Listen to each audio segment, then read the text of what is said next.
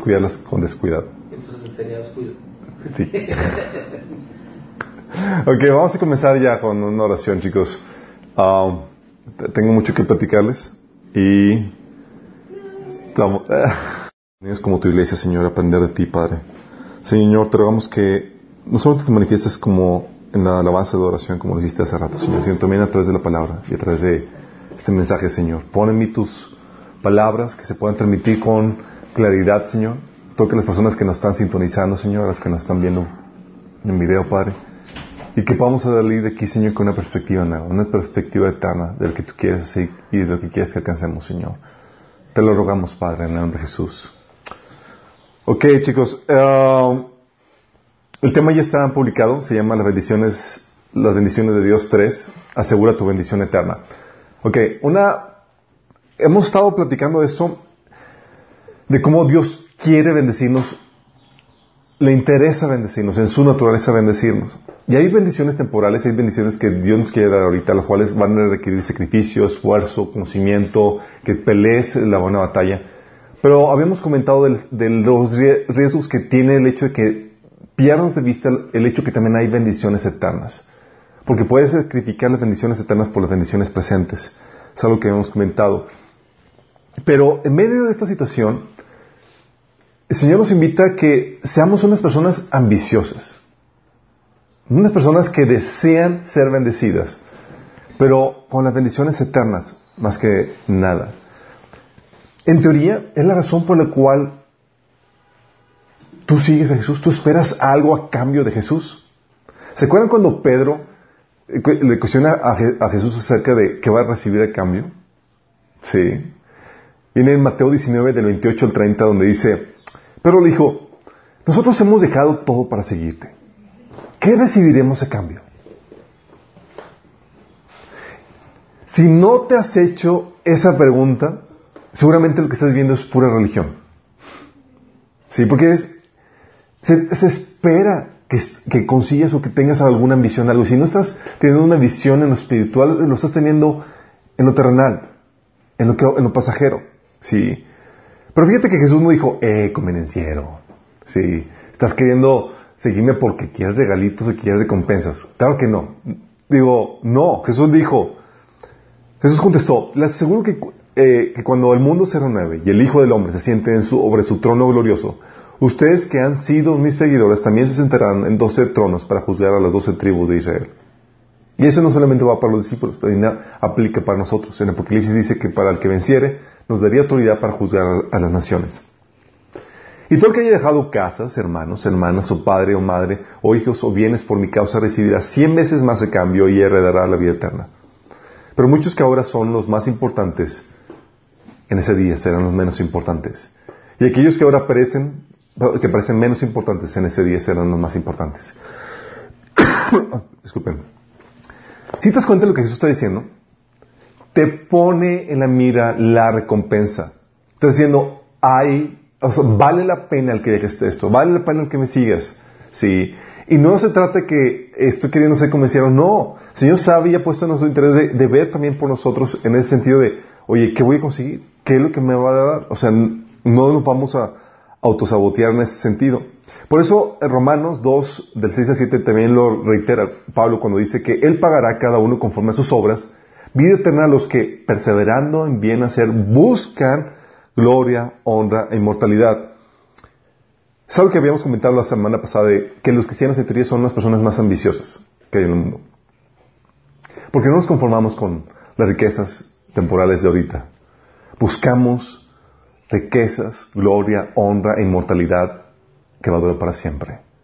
¿Sí? Si dices, oye, el cristiano es mediocre, no. Sabe. Sabe. El cristiano maduro sabe lo que le conviene. Y sabe por qué luchar. ¿Sí? Como dice aquí Pablo. Por eso Pablo también lo reitera cuando menciona en 1 Corintios 9, del 24 al 27, cuando dice, no se dan cuenta que, de, que de, que en una carrera todos corren, pero solo una persona se lleva el premio. O sea, solo uno se lleva el premio luego te dice, así que corran para ganar. O sea, no corras así nomás como que, ay, chalala, pasa, pajareando y demás. No, es, te esfuerzas y corres para ganar. ¿Ganar qué? Dice, todos los atletas se entrenan con disciplina, lo hacen para ganar un premio que se desvanecerá. Pero nosotros lo hacemos para un premio eterno. ¡Wow! Un premio eterno. Sí. De por sí, chicos, es, va a ser glorioso cuando estemos delante del Señor, cuando suceda el rapto y nos toque comparecer ante el tribunal de Cristo y nos pida o rindamos cuenta por todo lo que hemos hecho. Va a ser genial cuando el Señor, ya que le demos cuentas, nos diga las famosas palabras, bien, buen siervo fiel, sobre poco has sido fiel, sobre mucho te pondré, entra en el gozo de tu Señor. Nada más la expectativa de que le trajiste mucho gozo con tu ambición de, conseguir, de, conquistar las bendiciones eternas. Para mí es más que suficiente. Sí. Oye, va a haber situaciones donde Jesús no va a tener tanto gozo con algunos de sus hijos por lo que hicieron, otros lo van a regañar. Pero el hecho de que, wow, o sea, se puso contento con lo que hice. Le alegró, le, o sea, le trajo gozo. Es lo más hermoso que me puedo imaginar. Entonces, y, es algo que Jesús lo reitera vez tras vez. Dice que pongas la mirada en la recompensa. Dice Apocalipsis 22, 12, miren, yo vengo pronto y traigo la recompensa conmigo para pagarle a cada uno según lo que haya hecho. Esto es una palabra de aliento, de ánimo para los que están desgastando su vida por Cristo, para los que están buscando hacer su voluntad. Es una palabra de amenaza para los que están viviendo su propia vida, alejados de Cristo. Sí, es con cuidado. Sí. Y la idea es que esto sea una, esta, este versículo, sea un versículo que te motive, que te incentive, porque sabes que el Señor va a venir y que nada de lo que tú has invertido va a ser en vano. Dios va a pagarte, va a recompensarte. ¿Qué recompensas? Esas las discutimos en la sesión pasada, en el, tema del domingo pasado, cuando habíamos comentado que el Señor te va a dar la eh, resurrección, vida eterna, como habíamos visto en Filipenses 3 del 20 al 21. Y esto implica un cuerpo glorificado. quiero que entiendas. Te vas a convertir en un superhombre. Vas a poder hacer cosas asombrosas así como Jesús lo podía hacer con su nuevo cuerpo. Va a ser un cuerpo glorificado el cual no va a poder morir. Sí. Va a estar genial eso. No va a sufrir daño de la segunda muerte. Vas a tener incluso una nueva identidad. Se te va a dar un nuevo nombre si sabías, ¿verdad? Apocalipsis dice que te va a dar una piedrita con un nuevo nombre. ¿Sabes por qué es eso piedrita con el nuevo nombre? Como eres, dice que ahora eres, con la resurrección eres hijo de Dios, obviamente tienes que tener tu certificado de nacimiento. y te da tu, tu, nombre. Ahorita como somos seres mortales se nos dio un nombre porque somos hijos de carne y sangre. Entonces nuestros padres nos dieron nombre. Al, al resurrección ya eres oficialmente hijo de Dios y se te da tu nuevo nombre, con el cual se te va a conocer por la eternidad. Genial, ¿no? Va a ser como que, eh, Emily, ¿cómo, ¿cómo te llamas ahora? Si vas a recibir la resurrección, la vida eterna, pero no solamente eso, habíamos platicado de la gloria eterna, vestimentas resplandecientes, renombre delante de Dios y de los ángeles. Jesús dice que el que, el que lo confiese, o sea, dice que algunos de ustedes tienen vestimentas blancas todavía y que lo va a confesar delante de Dios y los ángeles. O sea, te va a presumir, te va a dar estatus, te va a dar pues, te va a dar gloria. Es, ello de los que te he hablado. Es, es Elis, es, o sea, va a estar genial. Mientras que otros va a ser, no va a ser así. Y estamos hablando que con la gloria, habíamos platicado la semana pasada que va a haber categorías, personas más importantes y menos importantes. Como habíamos visto en el versículo de Jesús, que en aquel día, muchos que ahora son más importantes en ese día serán menos importantes y los que ahora parecen menos importantes en ese día serán los más importantes. O sea, nada más de pensar que va a haber una gloria que va a ser determinada por lo que estamos haciendo ahorita y que va a determinar tu estatus, tu rango, tu importancia en el reino por la eternidad, es para morirse de miedo, chicos. Es como que, ¿qué estás haciendo? ¿Qué estamos haciendo para conseguir y para elevar eso, nuestro estatus? Sí. Va, nos va a dar gloria, obviamente, de autoridad también. Corona, ciudades, naciones por las cuales vamos a reinar en el milenio. Habrá grados de autoridad. Va a haber rangos. Sí. Hoy tú vas a reinar dos, tres ciudades, o tú vas a ser, ¿sabes qué? Una ciudad, tú vas a reinar la nación entera. Vas a, va a haber posiciones dentro del reino. No solamente va a haber posiciones, habíamos comentado que también va a haber mansiones. Sí. También va a haber mansiones, lo que habíamos comentado. Todo esto lo vimos la, la vez pasada, entonces si no lo, estoy yéndome rápido en esto. Tendrás propiedad o propiedades. Es algo que la Biblia menciona. Sí. Vas a tener propiedades en el, reino, en, el, en el reino y en el nuevo mundo. Algo que va a ser ya tuyo definitivo. Y es algo que Jesús hace referencia en esto en Lucas 16, del 11 al 12, cuando dice, por eso si ustedes no han sido honrados en el uso de riquezas mundanas, ¿quién les confiará las verdaderas riquezas? Si en esto ahorita en tu vida tuviste mal manejo de lo, que se te dio, ¿crees que esto te va a dar la riqueza verdadera? La eterna. Así como que todos, oh my goodness. Lo dice, y si con lo ajeno no ha sido honrado, ¿quién les dará a ustedes lo que les pertenece? O sea, ¿se te va a dar tu herencia? Está fuerte esto, ¿no? Habrá más gente, habrá gente más rica que otra por las riquezas y propiedades que se les va a dar. Sí. Obviamente va a haber ciudadanos, vamos a ser ciudadanos de la nueva ciudad de Jerusalén, pero no todos van a estar con la misma situación, en la misma posición, con la misma riqueza. ¿Te imaginas? Imagina la escena, chicos, en el milenio. Es algo que ya hemos abondado, todos los que estamos aquí hemos tenido un conocimiento de cómo va a ser en el milenio, cómo va a ser la segunda venida.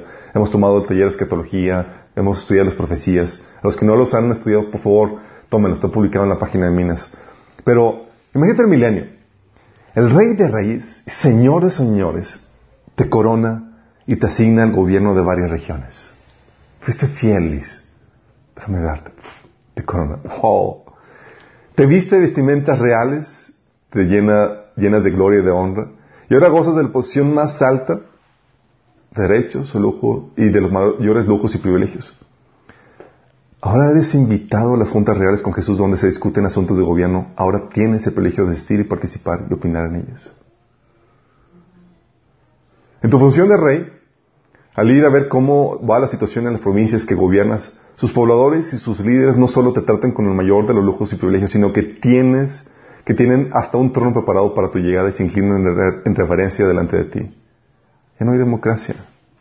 Tu voluntad como rey es la ley. La autoridad y el poder que se te ha otorgado les hace tratarte con el mayor de los temores, pues saben que, aunque eres clemente, en tu vida harás justicia sin titubeos. Ante rebeliones y revueltas en tu reino, tú no necesitas ejércitos para apagarlos. Eres inmortal y tienes un cuerpo glorificado que te permite hacer maravillas. Si estamos entendiendo la... Y es solamente una deslumbre de esto. Estaba, viendo con mi esposa... Eh, ya es que Netflix tienen series de, cocina y las mejores cocinas, las más gourmetosas y todo eso. Le digo, le digo a mi esposa, ve eso y emocionante. ¿Y es por qué dice? Porque algo sí es lo que nos espera. Sí, lo mejor de lo mejor. A eso el Señor se refiere con que busca las riquezas de arriba. Sí, busca la honra que viene de Dios, la posición que te va a dar Dios, no lo que te da el mundo. Sí. Y sin embargo, muchos lo van a perder. Eso lo vimos la vez pasada. Muchos solo salvarán sus almas. ¿Se acuerdan 1 Corintios 3, o sea, vas a estar delante del Señor, tus obras van a ser probadas eh, por fuego y de panzazo. Nada de riqueza, nada de nada más que libraste tu alma. Y como dice Pablo, habrás tenido una gran pérdida. Gran porque es, va a durar por la eternidad. Sí. Muchos trabajarán para aquellos a quienes se les dio autoridad para gobernar. ¿Estamos conscientes? O sea, ¿yo qué? va a ser resistente de tal. Y no van a participar de juntas de trabajo con Jesús. De hecho, lo van a ver muy poco. Fíjate Jesús, junta de trabajo te invita y toda la cosa, y tú no. Tú no. Qué fuerte. Sí, a eso es lo que la Biblia se llama el llorar y coger de dientes. Y en las celebraciones y banquetes privados serán, serás excluido. Qué fuerte. Entonces, si esta posición, esta riqueza, esta gloria que el Señor nos promete, del cual la Biblia habla abundantemente y lo que tratamos con detalle en la escatología, no se compara con lo que el mundo nos ofrece ahorita. Llega a ser algo que va a, ser, que va a determinar tu eternidad. La pregunta aquí clave es, ¿cómo lo aseguro? ¿Cómo lo obtengo? ¿Cómo lo maximizo? No sé ustedes, para mí me interesa. Sí.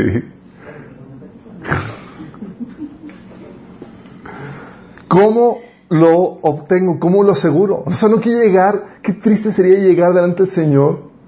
Y muchos van a llegar así todos naif, todos como así, ¡ay, qué padre verte, Señor! y tal cosa, sin darse cuenta que había muchas cosas que tenían que hacer y no, quisieron. Y para, van a verlo nada más para recibir una reprensión. Sí. Pensando que lo que habían hecho como ser un vigilante, mira que es ese Señor que me diste. ¿Qué es esto? ¿No lo multiplicaste? Imagínate llegar para, para estar aterrado ante el enojo de tu Señor. No me gustaría. O los que ya saben. O sea, nada más saber que chino, o sea, todavía no haces nada. Sería horrible. Qué decepción. ¿Qué fruto espera el Señor de ti? ¿Cómo vas a ser recompensado con esto? Es algo que, que hemos comentado ¿Se acuerdan cuando comenzamos con, la, con, con, Minas y eso? Habíamos estudiado el tema de la iglesia y habíamos visto los frutos que Dios espera del, del cuerpo de creyentes, de, de, los, de los discípulos. Había cinco frutos que esperaba. Espera devoción por Dios, empieza, espera crecimiento, madurez, santidad, espera evangelismo, discipulado, espera tu contribución al cuerpo de Cristo, servicio que haces al, cuerpo de creyentes y espera las buenas obras que haces en, en general. ¿sí? Son cinco tipos de frutos que espera. No voy a ahondar aquí en detalle con eso, pero sí quiero tocar algunos puntos importantes en esto. Y es eso, oye, ¿cómo puedo asegurar la recompensa eterna? Yo quiero, no quiero perderme eso. Todo comienza con tu devoción por Dios. Todo comienza con tu devoción por Dios. Apocalipsis 2.4 dice, sin embargo, tengo en tu contra que has abandonado tu primer amor. Y es un mandamiento, el mandamiento más importante que conocemos. Mateo 22, 37, que dice, ama al Señor tu Dios con todo tu corazón, con todo tu ser y con toda tu mente. Y dices, oye, genial. Bueno, ¿sabías que por cumplir ese mandamiento Dios te promete una recompensa? No, no sabía. Sí, te promete. Dice Hebreos 11:6, en realidad sin fe es imposible agradar a Dios, ya que cualquiera que se acerca a Dios tiene que creer que Él existe y recompensa a quienes lo buscan. Imagínate eso, o sea, oye, dices, tú, tú, desmañadas para tener tu tiempo devocional con el Señor, para buscarlo en su presencia. Sí, sí, wow. Pero amor si tiene cosas paradas para ti, premios, recompensas eternas. Sí, cuando pones prioridades claras en, él, porque lo escogiste primero. Según Timoteo 4.8, cuando desarrollas y cultivas ese amor, ya lo quieres ver, ¿o no? Dices, ya quiero que venga. Y fíjate lo que dice, según Timoteo 4.8, dice, por lo demás me está guardado la corona de justicia, la cual me dará el Señor juez justo en aquel día. Y no solo a mí, no solo a mí sino también a todos los que aman su venida. Aman su venida. La única forma en que puedes amar su venida es cuando tienes esa relación donde has puesto a Dios primero, donde lo estás buscando, donde tienes una intimidad y dices, ya quieres ver a tu amado. Y estas, chicos, más que las recompensas que el Señor pueda darte, que son van a ser gloriosos, van a ser, no te las acabar, el tenerlo ahí es la principal recompensa, el conocerlo a Él. ¿Se acuerdan lo que Dios le dio, le dijo a Abraham en Génesis 15.1? No temas, Abraham, yo soy tu escudo y tu más y tu muy grande recompensa. ¿Quién? El Señor. El Señor te diga, soy tu recompensa. La, gloria y el gozo de tenerlo a Él sobrepasa cualquier cosa. Filipenses 3.8 dice, Pablo, es más, todo lo considero pérdida por razón del incomparable valor de conocer a Cristo Jesús, mi Señor. Por Él lo he perdido todo y lo tengo por estiércol a fin de ganar a Cristo. Sabía lo incomparable que es, tener a, Dios, que es tener a Cristo. Sí. De hecho, eh, Lamentaciones 3:24 dice que el Señor es mi herencia, por lo tanto esperaré en Él. También Salmo 73, 26 dice, aunque mi, mi cuerpo, mi corazón desfallecen, tú, Dios mío, eres la roca de mi corazón, eres la herencia que para siempre me ha tocado. El hecho que vamos a lo vamos a tener a Él. O sea, Él es la principal recompensa. Partimos de ahí, todo va a tener orden. Sí. Cuando haces de Dios lo central en tu vida, principal gozo, tu principal recompensa, es que, wow, o sea, todo lo demás va a palidecer, pero el Señor te va a recompensar aún más. Sí. El Señor dice, no solamente vas a tenerme a mí, te voy a dar todo esto. Sí. ¿Se acuerdan cuando Dios se le apareció a Salomón? Y Dios le dijo, eh, algo y te, voy a, te, lo voy a conceder. El Señor y Salomón le pidió sabiduría. Y le dijo, por cuanto pediste sabiduría y no riqueza, te voy a dar sabiduría y te voy a dar también todo lo demás. Bueno, lo mismo es Dios con nosotros. Pídeme algo. Y tú escoges, te quiero a ti. Wow. Escogiste a mí, te voy a dar todo lo demás. Sí. Y es de ahí parte toda bendición. Porque tu, tu amor te, eh, tu amor que tienes por Él te motiva y te ayuda a producir todas las demás bendiciones que el Señor tiene preparado para ti. Si no tienes eso, no hay otra bendición. No hay nada. Porque no tienes la motivación correcta. Y te llena para que seas, cuando tienes a, Cristo, cuando tienes a Dios, te llena para que seas motivado por amor y así puedas obtener las demás recompensas que el Señor tiene preparado para ti. Y Él va a recompensar, es lo emocionante. Tus recompensas reflejan el grado de amor y devoción que tienes por tu Cristo, por tu Señor. ¡Qué genial! Dices, wow, entonces entre más lo amo y toda la cosa, va a haber más, entre más desgaste mi vida por Él, entre más lo sigue, va a haber más recompensas. Sí, las recompensas están diseñadas para reflejar ese grado de amor y devoción que tienes por Él. Sí.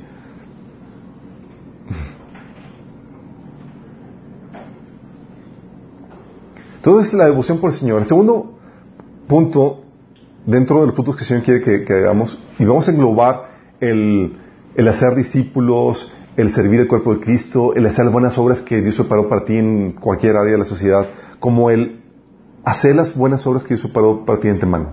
Como viene en Efesios 2, 10, que dice, porque somos hechura suya, creados en Cristo Jesús, para buenas obras, las cuales Dios preparó de antemano para que anduviésemos en ellas. Vamos a englobarlo en todo esto. ¿sí?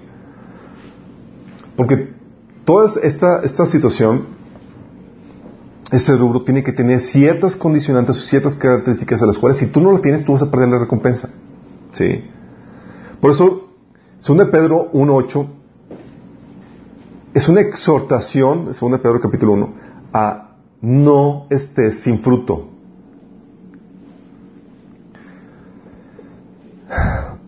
Cuando tienes en mira las, la herencia eterna te queda, y le tienes en mira, tú tienes un pavor a estar sin fruto. Tú tienes un temor reverente. Porque sabes que tu, tu eternidad está no en juego en el sentido de que vas a estar en el cielo o en el infierno, sino la situación, la condición de tu eternidad va a estar en juego. Segundo Pedro 1.8 dice, pero estas cualidades, las que había mencionado en los versículos anteriores, virtud, entendimiento, eh, dominio propio, constancia, devoción a Dios, afecto fraternal, amor por todos, si abundan en ustedes, les hará crecer en el conocimiento de nuestro Señor Jesucristo y evitará que sean inútiles e improductivos. Cuando dice inútiles, ¿a qué le suena? A mí me suena a cuando Jesús le dice al siervo, siervo inútil. Sí. Entonces dice, ¿cómo lo hago? ¿Cómo lo hago? No quiero que el Señor me... Ah, pone esto a tu fe, para que no estés improductivo. Sí. Hay una aportación que espera que realices el Señor, sí, dentro del cuerpo de Cristo. Tú tienes como cristiano una contribución para, para la iglesia, la cual tú debes estar explotando o desarrollando, en teoría. Porque dice Efesios 4, 11, él mismo constituyó a unos apóstoles, a otros profetas, a otros evangelistas y a otros pastores y maestros a fin de capacitar al, pueblo de Dios para la obra del servicio, para edificar el cuerpo de Cristo. ¿Sí? Evangelizando, discipulando, enseñando, aconsejando, lo que el Señor te ponga a hacer, hazlo. ¿Sí? Pero, gracias a Dios, no está limitado al servicio que hacemos a la iglesia, como habíamos comentado, sino también a donde quiera que estemos trabajando. Por eso Colosenses 3:17 dice, y todo lo que hagan o digan, háganlo como representantes del Señor Jesús. Entonces, donde quiera que estés, sí, tenemos una responsabilidad dentro de la iglesia, tengo que estar contribuyendo, sirviendo al cuerpo de Cristo, pero también lo que haga afuera va a contar como para recompensar. ¿Sí? Por eso Colosenses 3 del 22 al 24 lo reafirma, dice, hagan lo que hagan, trabajen de buena gana como para el Señor y no como para nadie en este mundo, conscientes de que el Señor lo recompensará con la herencia. Ustedes sirven a Cristo el Señor. Wow, entonces está diciendo que si yo, en mi trabajo donde está haciendo, lo hago como para el Señor, entonces voy a tener recompensa. Sí, el Señor te promete eso. Qué glorioso, ¿no? Entonces tengo que producir fruto. Primero deducción con el Señor y después empezar a cumplir las obras que Dios preparó mano para mí. Pero sé aquí donde entra el asunto truculento o el asunto que requiere sabiduría. Porque las obras que tú puedes estar haciendo pueden producirte cero recompensa. ¿Cómo? Uno, lo que hemos visto. Si lo haces por amor al dinero por amor a las cosas de este mundo. Lo habíamos comentado eso la vez pasada, 1 Pedro 5 del 2 al 4, Mateo 6, 24, Mateo 13, 22. Eh, de hecho, en otros pasajes también lo reafirma Pablo cuando dice, por ejemplo, Filipenses 1, 17, que dice, aquellos prediquen a Cristo por ambición personal y no por motivos puros. ¿Sí? O Mateo 6, 24, que dice, no puedes servir a dos señores, porque aborrecerás a uno y amarás a otro. Estimarás a uno y menospreciarás a otro. No puedes servir a Dios ni a las riquezas. Sí. Efesios 5.5 dice que el avaro es una idólatra que adora las cosas de este mundo. Y Santiago 4 del 3 al 4 reprende a los cristianos que buscan o el placer de este mundo 1 Juan eh, 15, 16 menciona o reitera también eso, que si no amen las cosas del mundo ni, las, eh, ni, las cosas que les ofrece, porque cuando aman el mundo no tienen el amor del Padre en ustedes. Y cuando servimos, hacemos lo que hacemos por amor al mundo, a las cosas que el mundo nos ofrece, ¿qué crees que pasa? Estás haciéndolo por amor al dinero. Y no hay recompensa. Y hemos puesto síntomas de la vez pasada, oye, ¿cómo sabes que tu trabajo que estás haciendo no te va a producir recompensa. O estoy, yo estoy trabajando, soy un profesional. ¿Cómo sé? Habíamos visto la pasada. ¿Sacrificas tu devoción por Dios? Sí. Tus tiempos devocionales, bye bye. Sacrificas tu servicio a Dios en otras áreas. Sacrificas, sacrificas tu crecimiento espiritual. Sacrificas otras ordenanzas por parte de Dios. Muestras más entusiasmo y profesionalismo en un trabajo de paga que el que haces para Dios gratis. ¿Sí? Son síntomas que habíamos comentado y ahondamos eso la vez pasada, de que, oye, estoy sirviendo, estoy trabajando. Bueno, ten cuidado que el trabajo que estés haciendo no sea por amor al dinero, porque entonces habrás perdido tu recompensa. ¿Sí? Y qué triste. O sea, tu obra se va, se va a producir. Pero qué padre el hecho de saber que en tu profesión, en tu trabajo normal, si lo hago por amor a Dios, por amor al prójimo, va a ser recompensado. Pero algunos se preguntarán cómo puedes servir a Dios en los negocios. Cuando eres movido por a Dios, buscas hacer las cosas bajo su dirección, bajo sus principios, tratando de agradarlo en lo que haces, porque amas a Dios y es motivado por, eh, por ese amor. Cuando eres movido por amor al prójimo, buscas sinceramente el beneficio de tu cliente y relaciones ganar, ganar con todos los involucrados. No buscas abusar de nadie. Sí. ¿No tienes esto? Aguas. Estás siendo motivado por amor al dinero. Entonces, si lo haces por amor al dinero, no hay recompensa. Aunque sea la obra que Dios te llamó a hacer. Puede ser dentro o fuera de la iglesia. Sí, hay personas, como dice Filipenses, como dice Pablo en Filipenses, que predican a Jesús por motivos de ganancia personal. Sí. Es que si lo hacen por ese motivo, no hay recompensa. Pero estoy sirviendo ese. Tú puedes servir al Señor como quieras. Lo haces por amor al dinero, ya no lo estás haciendo por Dios. ¿Va? Primer punto. Segundo, Pierdes la recompensa si lo haces para suplir tus necesidades emocionales con el hombre. Efesios. Ay, a ver. Um, sí, Efesios 6, del 6 al 8, dice Pablo, hablando a los siervos, y dice: No lo hagan cuando, eh, que no sirvan a, a sus amos, solo cuando estén mirando, como los que quieren ganarse el favor humano. O sea, no lo hagas tratando de ganar favor humano sino como esclavos de Cristo haciendo de todo corazón la voluntad de Dios. Sí.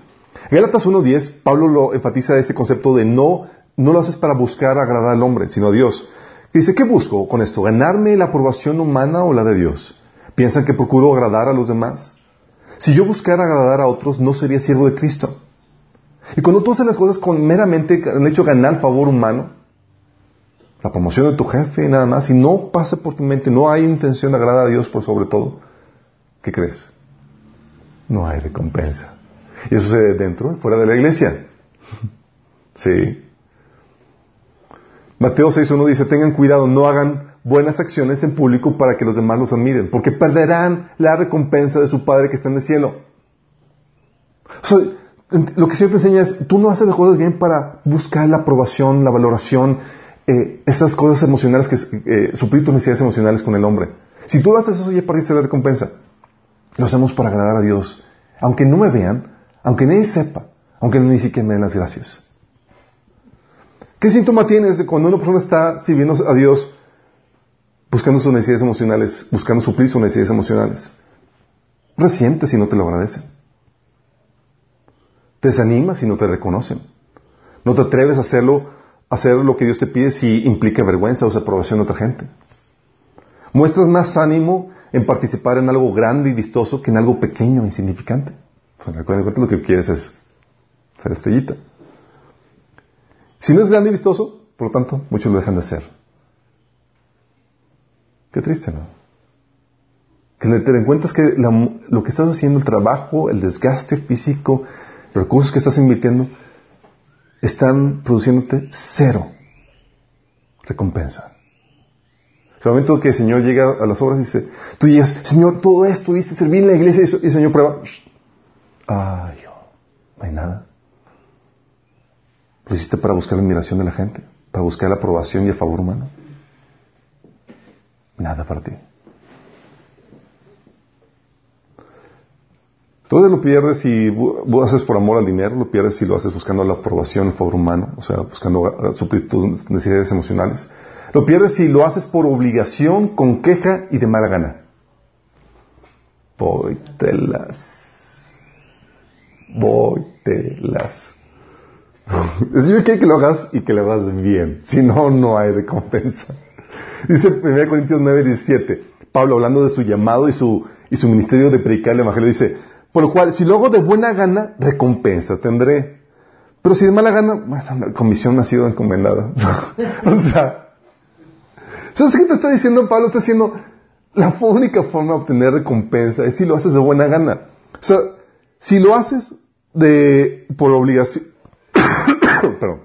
Si no lo haces, ¿qué pasa? Va a haber castigo. Lucas 12 del 47 y 48 dice, si un siervo sabe lo que su amo quiere, pero no se prepara ni cumple las instrucciones, será severamente castigado. Dices, ay, entonces tengo que hacer lo que lo voy a hacer, Señor, ya, haz que no me castigues. Y si lo haces por obligación, así de mala gana, no hay recompensa. Entonces si ya te vas a desgastar, si ya vas a hacerlo, si no queda de otra, hazlo con una sonrisa, sin queja. Sí. Que te produzca puntos en el cielo, que el momento de recibir tu herencia la recibas en grande porque lo hiciste con gozo para el Señor. ¿Tiene sentido? Por eso también en 1 Pedro 5, eh, versículo 12, 4, Pedro le decía a los, a, los, a los ancianos, háganlo con gusto, no de mala gana, es decir, no por obligación, ni por beneficio personal, que puedan obtener de ellos, o sea, no por ambición de dinero, sino porque están deseosos de servir a Dios. Así, cuando venga el gran pastor, recibirán una corona de gloria y honor eternos. Fíjate los requisitos que te ponen para un servicio que produce recompensa. Te una gana, con deseo de servir al Señor, no por motivación, no, eh, no motivan el dinero. Sí. Por eso también en Colosenses 3, de 22 a 24 le dice a los esclavos, Obedezcan en todos sus amos terrenales, no solo cuando ellos estén mirando como si ustedes quisieran ganarse el favor humano, sino con integridad de corazón para, por respeto al Señor. hagan lo que hagan, trabajen de buena gana como para el Señor y no como para nadie en este mundo. De buena gana. ¿Les ha tocado? ¿O te ha tocado? Estar en esa posición donde, ay, ay, aún detalles así que más insignificantes tú puedes recibir recompensa, pero eso es mala gana, ya ve y tú lo estás haciendo bien. ¿Tu recompensa? Mm. Sí. Entonces, si no lo haces, hay castigo. Si lo haces por obligación o de mala gana, no hay recompensa. Entonces, hazlo por amor, de buena voluntad. ¿Sale? Síntomas de una persona que pierde su recompensa porque lo hace con obligación o de mala gana. Te tienen que forzar o rogar que lo hagas. Y, please, ¿sí? O lo haces quejándote de mala gana o mediocremente, chambonamente. Ay, ya, no, fue quitarme esto. Qué triste, ¿no? La otra cosa que te quita, mm, otro aspecto que te llega a quitar eh, la recompensa, hacerlo con los métodos incorrectos. Déjame quitarle refresh. O sea, no solamente tienes que hacerlo de por amor al Señor, de buena gana, no buscando la aprobación del hombre, sino también tienes que hacerlo buscando, eh, haciéndolo con los métodos correctos. Ay, se me hace que no apunte aquí el versículo, pero viene en 2 Timoteo, ah, sí. 2 Timoteo 2.4 dice, asimismo, el atleta no recibe la corona de vencedor si no compite según el reglamento. ¿Quieres recibir la corona? No solo tienes que competir, tienes que competir con las reglas. Sí, tienes que conocerlas. Hay personas, por ejemplo, en Efesios 6, 9 dice a los amos, sí, quieres recibir la recompensa, no maltrates, no hagas, en tu función de, amo, no hagas las cosas mal. Y ustedes, amos, correspondan a esta actitud de sus esclavos, dejando de amenazarlos. Recuerden que tanto ellos como ustedes tienen un mismo amo en el cielo y con él no hay favoritismos. O sea, gente que maltrata y explota a sus trabajadores. Otros malversan el dinero. Lucas 6, 16, 11 dice, entonces si no son confiables con las riquezas mundanas, ¿quién les confiará las verdaderas riquezas del cielo? Unos hacen también trabajo mediocremente, chambonamente. El que es negligente su trabajo es hermano del que te destruye. ¿Sí? Entonces, si no vas a hacer cosas bien, si no vas a hacer las cosas para el Señor, si no vas a hacerlo con los métodos correctos, no va a haber recompensa. También no va haber recompensa si no persistes en aquello que el Señor te puso a hacer o trabajar. Si no conservas lo logrado. Hay muchos que comienzan y dicen, no, sí, que sigue el Señor y toda la cosa. Y porque se oye, se desaniman, abandonan el llamado. O porque se oye, se involucran en las cosas del mundo, sí, les interesa más el dinero, etcétera, hacerse ricos tener una mejor calidad de vida y dejan el servicio al Señor en las demás áreas que el Señor les puso también a servir. ¿Qué crees que va a pasar? ¿Tú crees que el Señor va a considerar ese periodo de trabajo que estuviste ahí ese ¿Qué es lo que dice Hebreos 10 del 35 36? Así que no pierdan la confianza porque, porque esta será grandemente recompensada. Ustedes necesitan perseverar para que después de haber cumplido la voluntad de Dios, reciban lo que Él ha prometido. Fíjate, Ustedes necesitan perseverar para que después de haber cumplido la voluntad de Dios reciban lo que ha prometido. Apocalipsis 3:11 menciona a una iglesia en cual no le, mencionó, no le encontró nada malo. ¿sí? Era, vas a recibir la recompensa, pero Jesús le, da advertencia. Aquí yo vengo pronto, retén lo que tienes para que ninguno tome tu corona. O sea, ya conquistaste un trabajo, ya conquistaste un territorio, ya conquistaste, estás sirviendo al Señor, no retrocedas. ¿Puedes retroceder? Sí, claro, puedes, puedes retroceder. Lucas 6, 62 dice, nadie que mira atrás después de poner la mano en el arado es apto para el reino. O sea, te está diciendo que sí es posible que tú puedas retroceder en tu servicio a Dios. El ánimo que tenías para servir al Señor, ibas a los juntos, querías conquistar, extender al reino, compartir su palabra y toda la cosa, y Bye bye el ánimo, bye bye todo, te hacer por lo demás. Bye bye recompensa. Qué triste, ¿no? Siguiente es una exhortación, es persiste para que no pierdas la recompensa. Muchos así cuando el comportamiento que tienen que, que, si tienen la voluntad del Señor, si estuvieran viviendo la voluntad del Señor sería, tú le dirías, ah, sí Señor, y él dijo que siempre no. Y no es así. ¿Qué es lo que le da entonces la recompensa? Da si lo haces por amor a Dios y al prójimo, cuando tienes la motivación correcta. 1 Corintios 13, del 1 al 3, habla acerca de esto. Dice, si hablo lenguas humanas y angelicales, pero no tengo amor, no soy más que un metal que resuena, un platillo que hace ruido. Si tengo el don de profecía y entiendo todos los misterios y poseo todo el conocimiento y tengo una fe que logra trasladar montañas, pero no, pero me falta amor, no soy nada. Y si reparto entre los pobres todo lo que poseo y, si entrego mi cuerpo eh, para que lo consuman las llamas, pero no tengo amor, nada gano con esto. Si no eres motivado por amor, no hay recompensa. Sí, por eso la importancia del primer punto, tu devoción con Dios. Te llenas con Él, hay plenitud, te motivas por amor. Sí. Y bajo sus principios, como ya hemos visto. Entonces, hacerlo por, por amor a Dios, hacerlo bajo sus principios, como habíamos leído del atleta que no recibe la corona del vencedor, sino compite según el reglamento. También lo ves en, aplicado en 2 Corintios 8 del 20 al 21 cuando dice Pablo, queremos evitar cualquier crítica sobre la forma en que administramos este generoso donativo. Estaban juntando dinero. Porque procuramos hacer lo correcto, no solo delante del Señor, sino también delante de los demás. O sea, ¿sabes qué? Se me ha dado esto, este recurso, esta administración, quiero administrarlo bien. ¿Y sabes? Estaba... Eh, hubo un tiempo donde eh, los que llegaron a tomar el taller de, finanzas les hemos platicado como por, por, mi ignorancia con respecto al tema de finanzas yo me llegué a endeudar, encharcar hasta el... completamente, hasta el cuello. Y el Señor hoy tuve que poner todo eso en orden en toda esa área, pero también la cuestión fiscal porque era, varios contadores me habían dejado mal parados, entonces tenía que poner eso en orden y era un reverendo show. Pero algo que el Señor me, hablaba cuando estaba platicando con esto con Dios en mi devocional, porque ese era el tema de platicar con Dios, era como, Señor, ¿qué onda? ¿Cómo lo sé? Dame próloga, Señor, please. Estoy tratando de hacer todo lo que está de mi parte. El Señor me decía, nada más sentía que el Espíritu me intimaba me decía, sé fiel. Nada más no trates de malversar esto, porque vas a tener que pagar una gran suma por cuestión de impuestos. Sé fiel. Porque si no te veo fiel aquí en las cuestiones de que haces injustas, no te voy a considerar fiel para mi reino para delegarte más cosas, que cosas que realmente valen. Y con ese tipo de motivación, y con gusto le decía.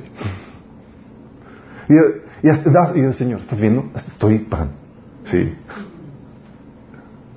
Nadie ve nada, pero a veces, wow, Señor, me interesa que me veas y que me consideres. Sí. Considérame a mí. Yo quiero ser de los, que, de los que tú delegas el reino. Yo quiero recibir coronas de tu parte. Yo quiero que delegues que tú hayas sido fiel, de, los que tú, aquellos en quienes tú hayas fieles para, para eso. Ok, entonces esto es lo que quita la recompensa. Ya vieron que lo quita, ¿verdad? Amor al dinero, eh, hacerlo con la motivación correcta, no por amor, sino para satisfacer tus necesidades emocionales, que me vean y toda la cosa. Cuando los métodos incorrectos, cuando no persistes y cuando no hay amor. ¿sí? ok, vemos eso. Perfecto. Y vimos lo que lo da. Lo haces por motivación correcta y con los métodos correctos. Ok. ¿Quieren saber cómo se aumenta la recompensa? Quiero que, o sea, quiero que no solamente recibir lo que podría recibir normal, quiero aumentarla. ¿Cómo lo hago? ¿Sabes qué aumenta la recompensa? Aumenta la recompensa cuando hacer la obra de Dios, hacer los frutos, las obras que Dios preparó en tu mano, resulta difícil. Según de Corintios 4, del 8 al 17, te menciona, te menciona Pablo esta, esta escena. ¿sí? Dice, por todos lados nos presionan las dificultades, pero no nos aplastan. Estamos perplejos, pero no caemos en la desesperación. Somos perseguidos, pero nunca abandonados por Dios. Somos derribados, pero no destruidos. Mientras el sufrimiento, nuestro cuerpo sigue participando de la muerte de Jesús para que la vida de Jesús también pueda verse en nuestro cuerpo. Es cierto, vivimos en constante peligro de muerte porque servimos a Jesús, para que la vida de Jesús sea evidente en nuestro cuerpo que muere. Así que vivimos de cara a cara a la muerte, pero esto ha estado, pero esto ha dado como resultado la vida eterna para ustedes. Está hablando de todos los riesgos y todas las dificultades y todas las problemáticas que tuvo vivir para llevar a cabo la obra de Dios. ¿Suena difícil? Suena difícil. Luego dice, Nuestras dificultades actuales son pequeñas y no durarán mucho tiempo. Sin embargo, nos producen una gloria que durará para siempre y que es de mucho más peso que las dificultades. Pablo sabía. Si uno puede llevar a cabo el servicio de Dios en condiciones normales, todo tranquilo, Pero Pablo sabía que hay dificultades, hay oposición, hay cosas que tengo que vencer para llevar a cabo la obra de Dios, hay sacrificios que realizar, ese mayor peso de gloria para mí. Una cosa es poder llevar el Evangelio en condiciones tranquilas, normales, hasta eh, aire acondicionado, y otra cosa es como lo estaba llevando Pablo. ¿Sí? Situaciones de hambre, de persecución, de estrés, de conflicto. Dios supe esa diferencia, chicos, y la recompensa. Y Pablo sabía que eso añade un cada vez mayor peso de gloria a su vida. Entonces, cuando tú estás viviendo dificultades en tu servicio a Dios, donde quiera que estás haciendo eh, algo para Dios, es wow. O sea, tienes una recompensa normal, añádale. Añádale. Cuando, entonces, cuando es difícil, también aumenta cuando cedes derechos por la causa. ¿Pablo tenía derecho a cobrar? Claro, tenía derecho a cobrar. Dice, ¿cuál es entonces mi recompensa? Pues que el predicar el, Evangelio pueda presentarlo gratuitamente sin hacer valor de mi derecho. Uh. Hay situaciones donde por ganar una persona o por la situación que estás viviendo tienes que ceder unos derechos o se te da la opción de ceder algunos derechos. Sí. El Señor dice, ¿sabes qué? Va a haber recompensa. Hay personas que han sacrificado días de descanso para atender las situaciones de, de, problemáticas, de gente que está en problemada y demás. Oye, pero me merezco mi descanso. Sí. Vas a tener una mayor gloria. También cuando no que cuando cuando sacrificas cosas que podrías tener. Oye, podría tener esto, pero por causa de lo que estoy haciendo para el Señor no, no, no, no lo puedo tener. Jesús decía que todo el que ha dejado algo, sí, va a recibir cien veces más. Dice, todo el que por mi causa ha dejado casas, hermanos, hermanas, padre, madre, hijos, terrenos, recibirá cien veces más y heredará la vida eterna. Está hablando, dejaste algo, sacrificaste algo para hacer esto. Va a haber recompensa. O también cuando aumenta la recompensa, chicos, ¿saben cuándo? Cuando no recibes ni reconocimientos ni gracias. Ni paga ni nada. Sí. Dice, este, Mateo 6, 4. Entrega tu ayuda en privado. O sea, nadie supo, nadie nada. Y tu Padre, quien todo lo ve, te recompensará. Sí. O también cuando hay insultos, oposición o persecución. Mateo 5, 11 menciona esto. Dice, dichosos serán ustedes cuando por mi causa la gente los insulte, los persigue los, eh, y levante contra ustedes toda clase de calumnias. Alégrense y llénense de julio porque les espera una gran recompensa en el cielo. Incluso también cuando sufres físicamente por ello. Apocalipsis 2.10 le dice Jesús a los cristianos que sean fieles hasta la muerte, hasta sufrir en su cuerpo la muerte. Dice, y yo les daré la corona de vida. Wow. Entonces, incluso mi desgaste físico por causa del reino va a producir recompensa.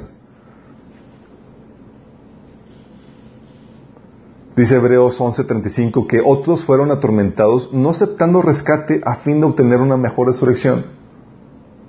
Es que, o sea, ni me lo ligeren, échenle más, sí, que quiero una mayor recompensa. Qué fuerte, ¿no? Dice, y también aumenta la, recompensa cuando das y no recibes nada a cambio o no te lo pagan. ¿Sabes cuando Jesús le decía, decía en Lucas 14, 14 que serás dichoso? Dice, porque, pues aunque ellos no tienen con qué recompensarte, o sea, cuando no reciben nada cambio, serás recompensado en la resurrección de los justos. Sí. Oye, no me dieron nada, no me dieron, no me recompensaron, no me pagaron. Es que el Señor va a recompensarte. También cuando sufres la ofensa por la voluntad de Dios. Sí. Mateo 5 del 39 al 41 dice, pero yo digo que no resistan a la persona mala. Si alguien te da una bofetada en la mejilla derecha, ofrécele también la otra mejilla. Si te demanda ante un tribunal y te quita la camisa, denle también su abrigo. Si un soldado te exige que lleve su, equipo por un kilómetro, llévalo dos.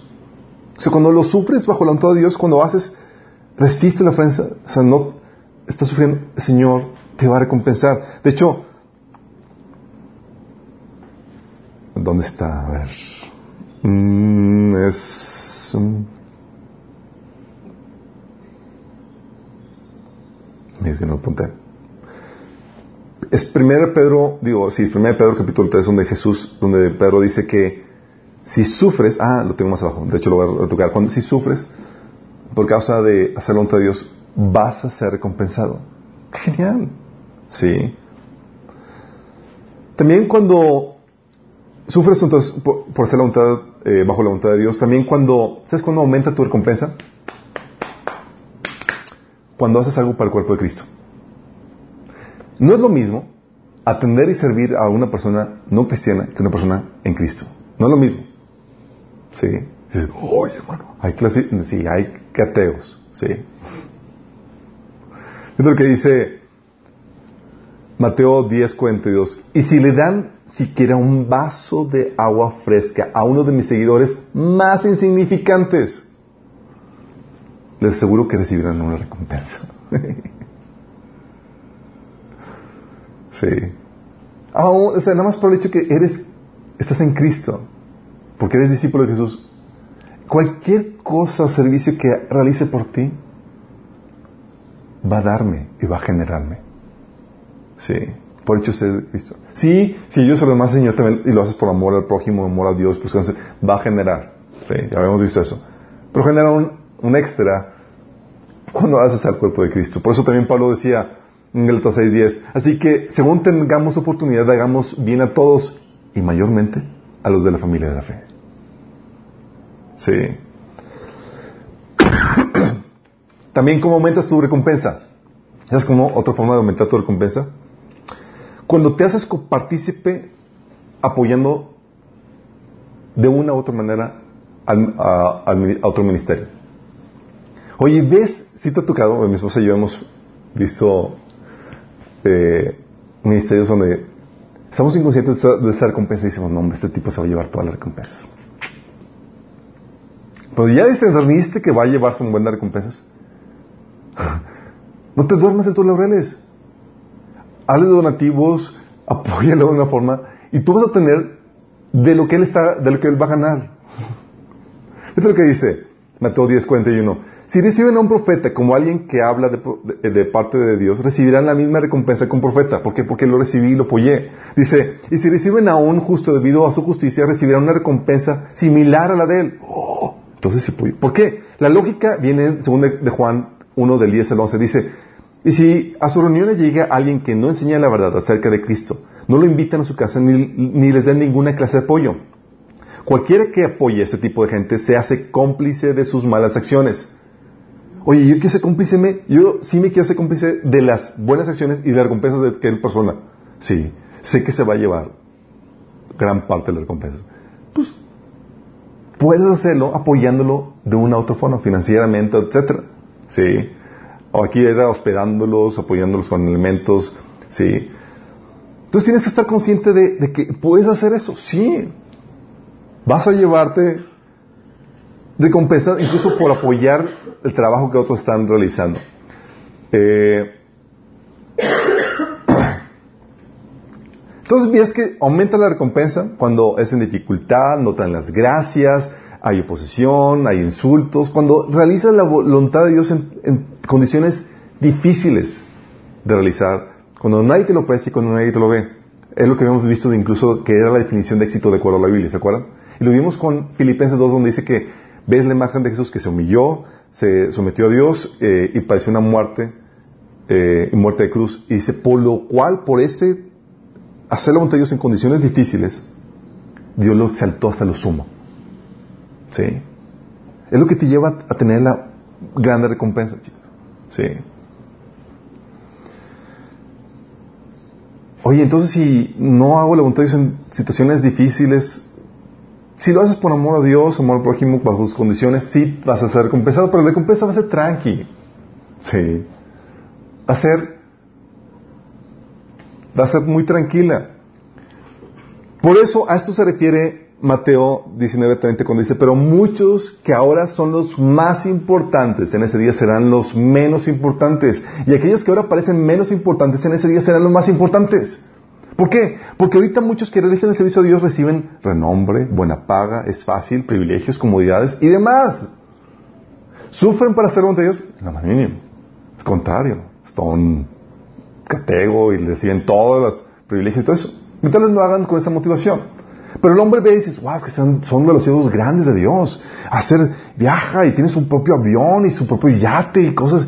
Y, y, te das cuenta que lo que Dios valora es lo que no se ve.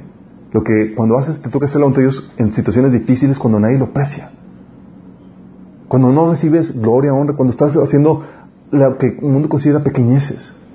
Evangelizando ahí tu colonia, haciendo tu misión, eh, compartiendo tus discípulos. Cuando nadie te lo aprecia, cuando estás invirtiendo tu propio billete, cuando nadie te sustenta. Eso es lo que Dios más aprecia. Por eso Jesús decía, aguas, aguas. ¿Sí? En aquel día, cuando le recompensas, los que pensaste que eran los wow, los megas siervos de Dios, van a ser los más insignificantes. Y los que pensabas que eran los más significantes porque los veías batallando y nadie los pelaba y nadie, y se esmeraban y se desgastaban. Eh, como decía Pablo, somos la escoria del mundo. Sí. Hacemos hambre. eh, todos los siervos que, que parecían insignificantes, que hacían las cosas en, así en la parte difícil, ellos van les va a tocar ser grandes. Sí. Porque no recibieron gloria, no recibieron renombre, no recibieron paga. Y Dios le va a recompensar. Eso que no recibieron, esa dificultad por hacerlo ante Dios, lo va a recompensar con creces. En cambio, se que la, los renombres, el, el título, la ovación, y, ¿cómo crees que va a ir? ¿Sí entiendes cómo Dios es sabio en, eso? Va a compensar a cada uno de acuerdo a sus obras, de acuerdo a lo que recibe aquí. Y Él valora cuando hace la voluntad de Dios, cuando es difícil hacerlo, más que cuando es fácil. Otro, entonces hacer voluntad de Dios, digo, ¿qué te trae recompensas? Es tu devoción por Dios, hacer las obras que Dios prepara en tu mano. Ya vimos que te quita la recompensa, que te la da y que te la aumenta. ¿Vamos bien? No quiero excusas así como que sí, que Señor, nunca, cuando estás delante del Señor, es que no sabía. No, ya sabes, ¿sale? ¿Qué más se produce recompensa? Hay muchas personas que dicen, oye, pero Alberto, no tengo, todavía no estoy preparado, apenas estoy leyendo la Biblia y quiero servirle al Señor, no, no, conozco ni siquiera mi llamado, eh, eh, todavía ni siquiera tengo la carrera, no estoy sirviendo, todavía no estoy produciendo nada, entonces no voy a tener recompensa. No, no, sí vas a tener.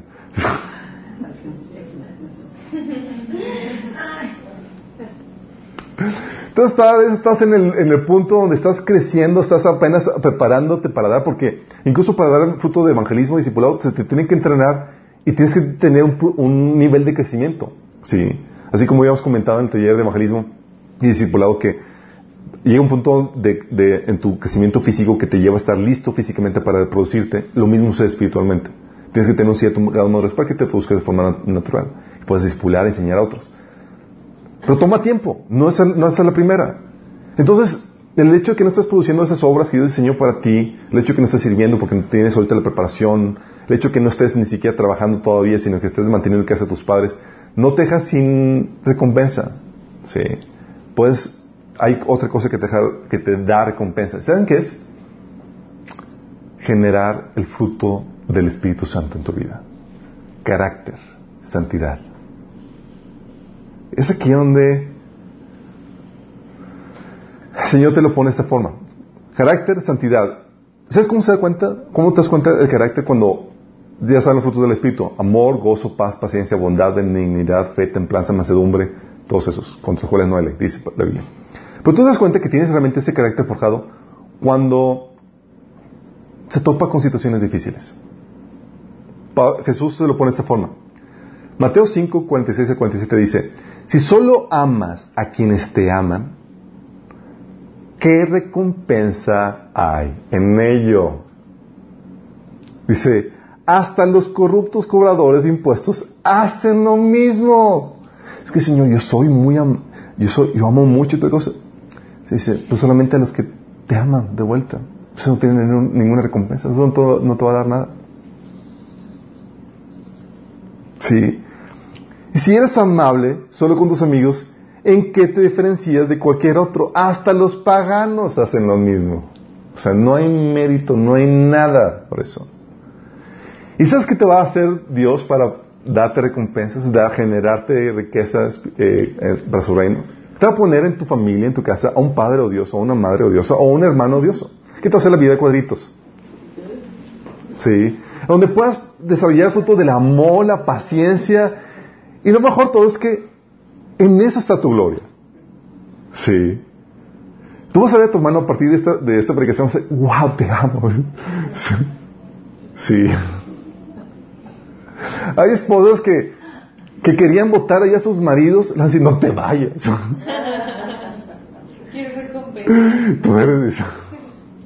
Sí, vamos entendiendo. O sea, tal vez no, no, estás haciendo la gran cosa, pero estás mostrando el carácter de Cristo. No esperes que por mostrar el carácter de Cristo va a pasar desapercibido. Vas a recibir tu recompensa, tu gloria. Tú lo puedes ver, entonces, amar cuando es difícil. Jesús te lo pone. No se trata de amar así cuando todo el mundo es buena onda contigo. Cuando es difícil, cuando tienes una persona odiosa que te hace la vida imposible y cuando te están eh, incluso, incluso hasta dañando. Entonces, cuando, incluso cuando sirves, no solamente amas, eres amable, cuando sirves a quien no lo merece. Romanos 12, 20, 21 dice, si tu enemigo tiene hambre, dale de comer. Si tiene sed, dale de beber. Sí. Actuando así, harás que se avergüence de su conducta. No te dejes vencer por el mal, al contrario, vence el mal con el bien. Hacer las cosas, hacer cosas bondades, hacer cosas buenas, servicio a, las que personas que no se merecen, actuando en el amor de Cristo. Sí. Señor, dice, tienes tu recompensa. incluso hacer lo correcto cuando trae sufrimiento. 1 Pedro 3:14 dice, pero aún si sufren por hacer lo correcto, Dios va a recompensarlos. genial! Entonces mi sufrimiento no es de Diokis. No es por hacer lo correcto, sino por tu negligencia, por tu insensatez o por tu eh, cosas tuyas.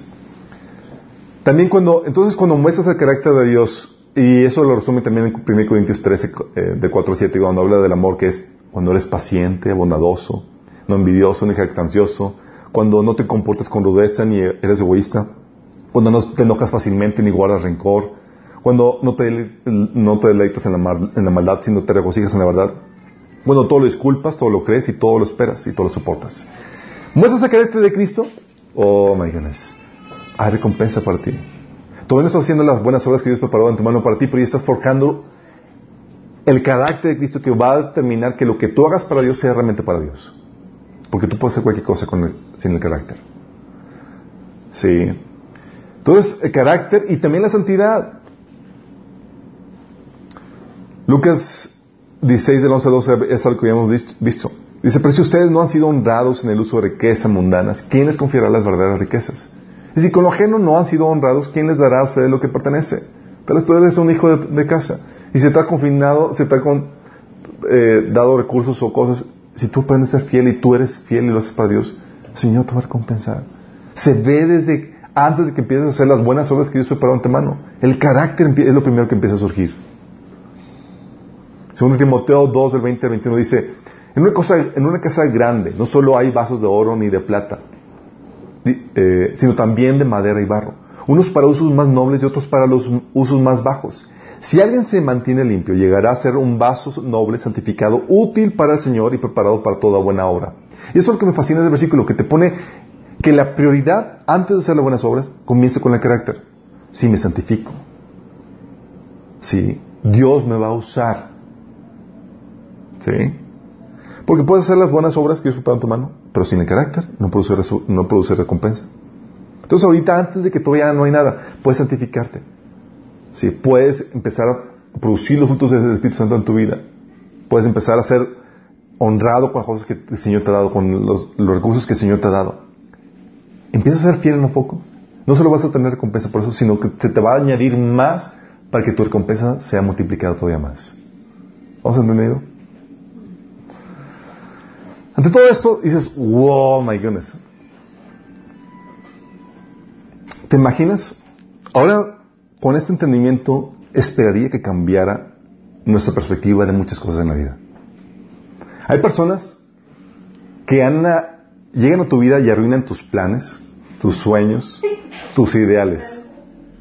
¿Sí? ¿Les ha tocado? Me ha tocado estas últimas semanas platicar con varias personas, especialmente matrimonios, y y están resentidas porque, especialmente las personas del sexo opuesto, digo, eh, las mujeres, resentidas porque sus esposos les hacen la vida, les han arruinado el matrimonio, el matrimonio de sus sueños. me ha tocado que incluso dicen eh, dos, dos, eh, episodios donde estas dos mujeres los botaron de su casa, porque no lo aguantaban. Sí. Cuando me platicaban eso, yo decía, si supieras lo que te estás perdiendo.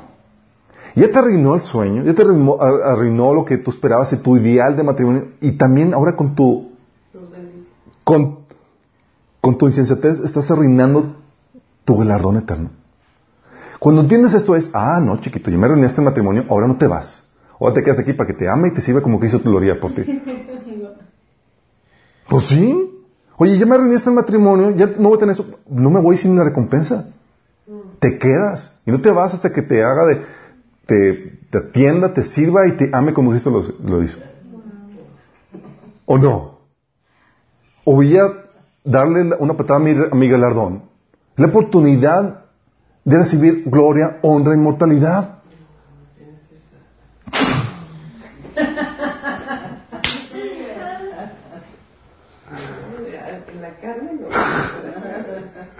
O sea, eh, obviamente eso implica que tienes que meterte con el Señor para que fluya ese entendimiento. Pero el hecho de tener la perspectiva eterna te lleva a entender esto. Sí. Y te lleva, ahora sí como dice Santiago, entiendes perfectamente, porque dice, tengan por sumo gozo cuando ustedes vean en, diversas dificultades. dices, oh, ahora sí, sí. Y ya no ves a tu persona que te está arruinando tus sueños como tu adversario, es, es mi galardón, mi oportunidad de aumentar mi riqueza en el cielo. Sí. ¿Sí vamos entendiendo?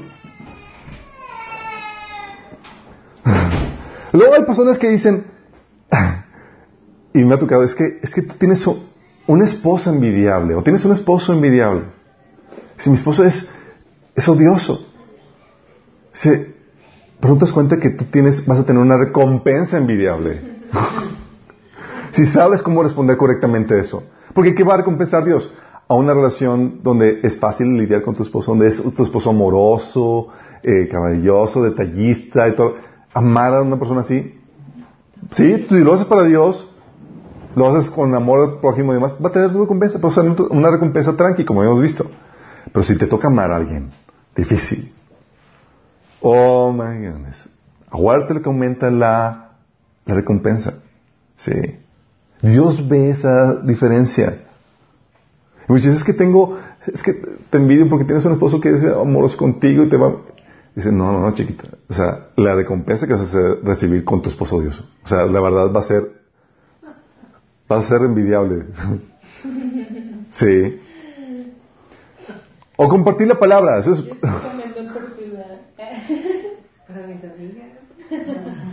Oye, con esto no, no estoy hablando de que, oye, toma una maldición al casarte, escoge a una persona odiosa para casarte. No, no, no, no. Sé sabio, por favor.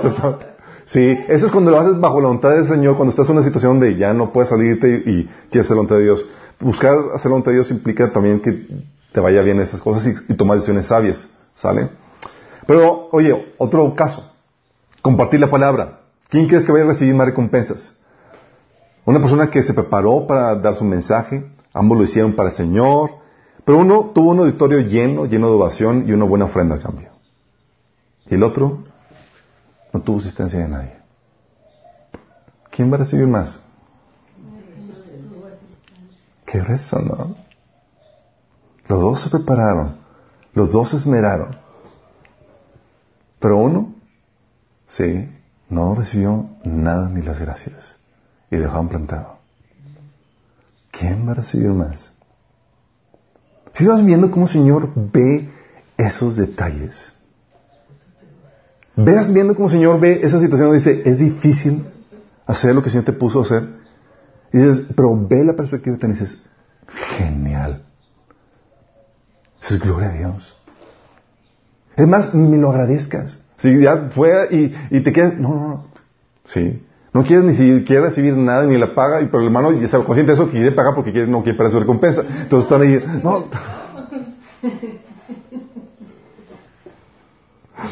Sí.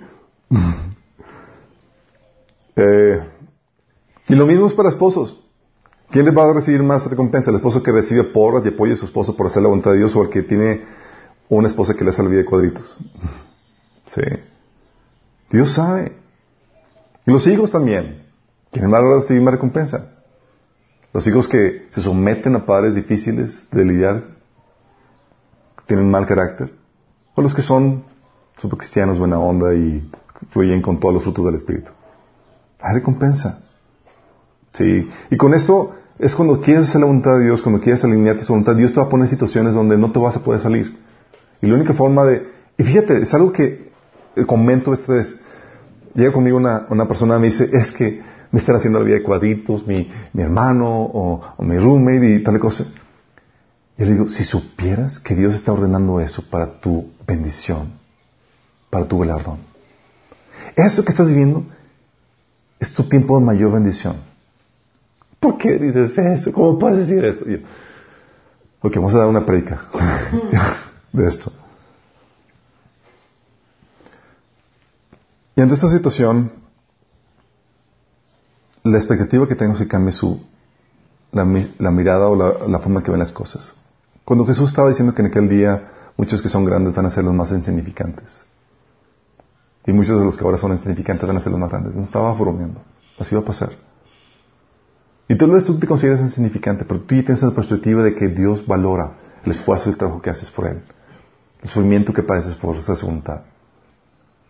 Y Dios espera que te regocijes en medio de tu insignificancia, en medio de tu dificultad, en medio de tu tribulación, en medio de tu sufrimiento, porque grande es tu recompensa.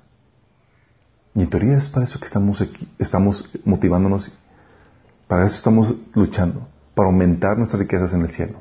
Como Jesús decía, buscar las cosas del cielo donde esté, eh, hacer tesoros en el cielo. O como Colosenses dice, buscar las cosas arriba donde está Cristo. Pero tal vez muchos aquí nos hemos desanimado. Muchos tal vez le han dado su patada, su galardón y lo han corrido a su casa. Otros han renunciado al servicio de Dios porque se han desanimado al ver pocos o ningún resultado cuando deberían estar súper animados por el galardón que les espera. Otros han flequeado porque no han valorado o apreciado su trabajo. No han recibido la valoración el aprecio de otras personas. O muchos han estado sirviendo forzadamente o de mala gana, perdiendo con todo eso su recompensa.